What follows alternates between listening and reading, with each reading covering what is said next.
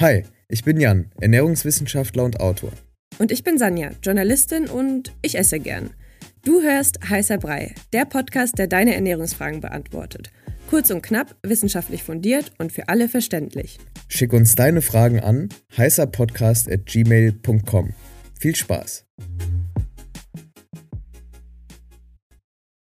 Heute geht es um Blähungen am Abend und in der Nacht. Sexy. Warum? Ähm, gute Frage, weil sonst niemand drüber redet. und will das jetzt einfach mal tun. Warum, also oder woher können denn Überblähungen gerade abends und nachts kommen? Frage für einen Freund. Äh, was denkst du denn? Woher könnten die denn kommen? Tja, kommt drauf an, was man isst, würde ich jetzt tippen. Ganz genau. Also es kommt wirklich ja drauf an, was man gegessen hat. Und woher kommen die gerade abends? Die kommen halt deshalb abends, vor allem, weil wir den Tag über ja doch ordentlich äh, in uns reinspachteln, essen. Und das Essen wird dann verdaut. Und dann landet es irgendwann im Darm, im Dünndarm, wird es weiter verdaut, dann im Dickdarm, dann entstehen da Gase und dann entstehen da auch Blähungen. Und ähm, ja, im Prinzip ist es das. Also es ist einfach abends ist halt die logische Konsequenz des Tags.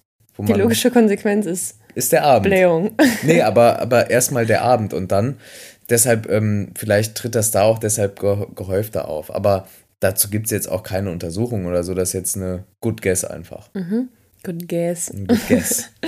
ähm, aber wieso pupst man denn jetzt gerade dann nachts so viel? Also weil man sich so entspannt? Genau, weil man, weil man entspannt. Also ähm, die, die Gase, die dehnen sich ja aus im Dickdarm, müssen irgendwie raus.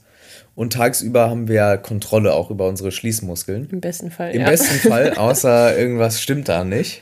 ähm, aber nachts hat man eben diese Kontrolle nicht in der Regel. Ne? Und dann kann es auch mal passieren, dass man da ein bisschen rumpupst. Und mhm. man weiß auch im Prinzip, dass die, die Pupsfrequenz, die ist so nachts genauso wie tagsüber. Also wenn man sagt, man mhm. pupst irgendwie tagsüber 15 Mal, kann man davon ausgehen, dass man das nachts im Schlaf auch tut. Alle machen das.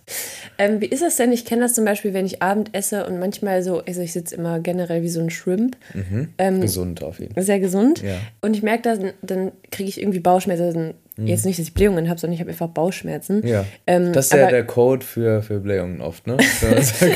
nee, ich habe wirklich einfach Bauchschmerzen. Okay. Ja. Ähm, also kann das auch an der Sitzposition liegen, dass man irgendwie. Ja, also Blähungen, Blähungen an sich auf jeden also? Fall. Ja, genau. Also die, die Sitzposition ähm, kannst du dir eigentlich so vorstellen wie so eine Munter, äh, sorry, wie eine Ziehharmonika. Ne, diese Teile da, ne, die kennt man doch da ja, von ja. diesen ganzen alten äh, Filmen, ja, wo die noch bei, bei Piratenfilmen, keine Ahnung, ja, irgendwie kennt man die. Ich kenne die aus so Filmen, ich weiß auch nicht. Hey, von so Volksmusik, oder? Stimmt, ja, ja, Volksmusik. Ja. ja. Ähm, wie heißt die eine Band da nochmal? Zillertaler. Weißt du, kennst du die? Egal. Nein, Gut. du bist so alt. Das okay, also wo, wie, genau, und dann, äh, je nachdem, wie man sitzt, ne, dann ist, wenn man so gekrümmt sitzt, ist ja klar, dass man irgendwie auch die, die Luft sozusagen nicht zusammenpresst, weil man kann den, also man kann auch jetzt nicht quasi sich vorstellen, dass man den Darm so irgendwie so klein drückt und so, aber trotzdem, wenn du halt so gekrümmt sitzt, dann ist weniger Platz für die, für die Gase auch, als wenn du gerade sitzt. Das heißt, dann kann es eher zu so Krämpfen kommen oder also auch Schmerzen.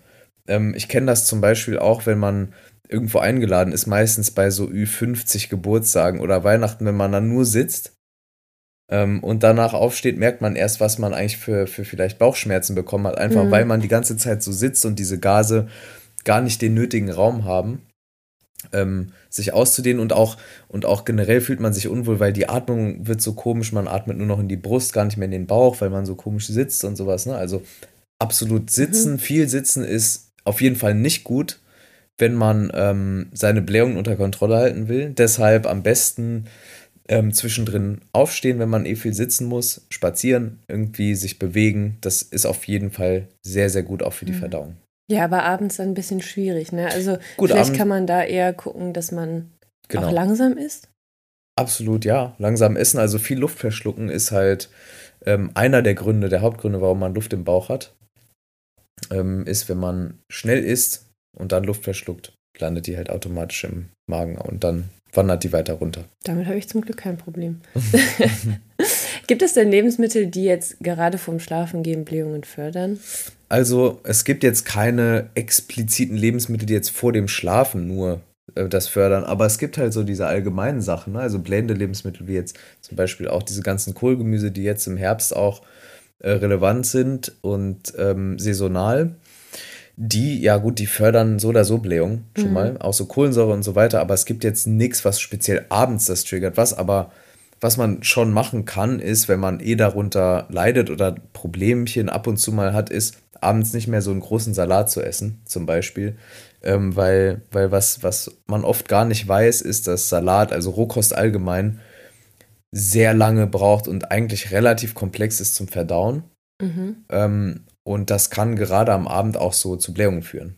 Hm, okay, also Rohkost nicht unbedingt abends. Nee, Rohkost lieber dann äh, vormittags, mittags, abends dann lieber gekocht. Mhm.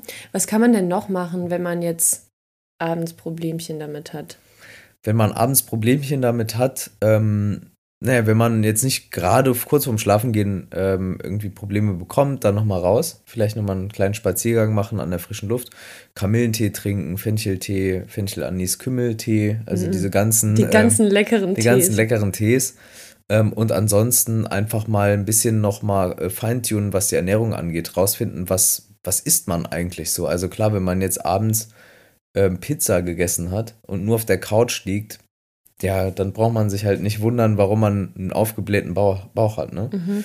Also das ähm, vielleicht machen, wenn man, wenn man einfach da Probleme mit hat. Also eine Bestandsaufnahme, was esse ich überhaupt, gerade am Abend und auch am Nachmittag und dann schauen, verträgt man es, verträgt man es nicht so gut. Wenn man es nicht so gut verträgt, einfach mal äh, ein bisschen leichter verdauliche Sachen essen, wie zum Beispiel Pasta, wie Pasta? zum Beispiel Reis wie mhm. so eine Reispfanne oder halt irgendwelche ähm, Getreide. Nicht so, so krass viele Ballaststoffe, nicht ganz so krass viele ähm, Hülsenfrüchte zum Beispiel oder halt auch Kohlgemüse, wobei die halt nicht ganz streichen, aber einfach nicht so im Übermaß. Und dann sollte es eigentlich passen. Okay, dann würde ich sagen, ist das geregelt.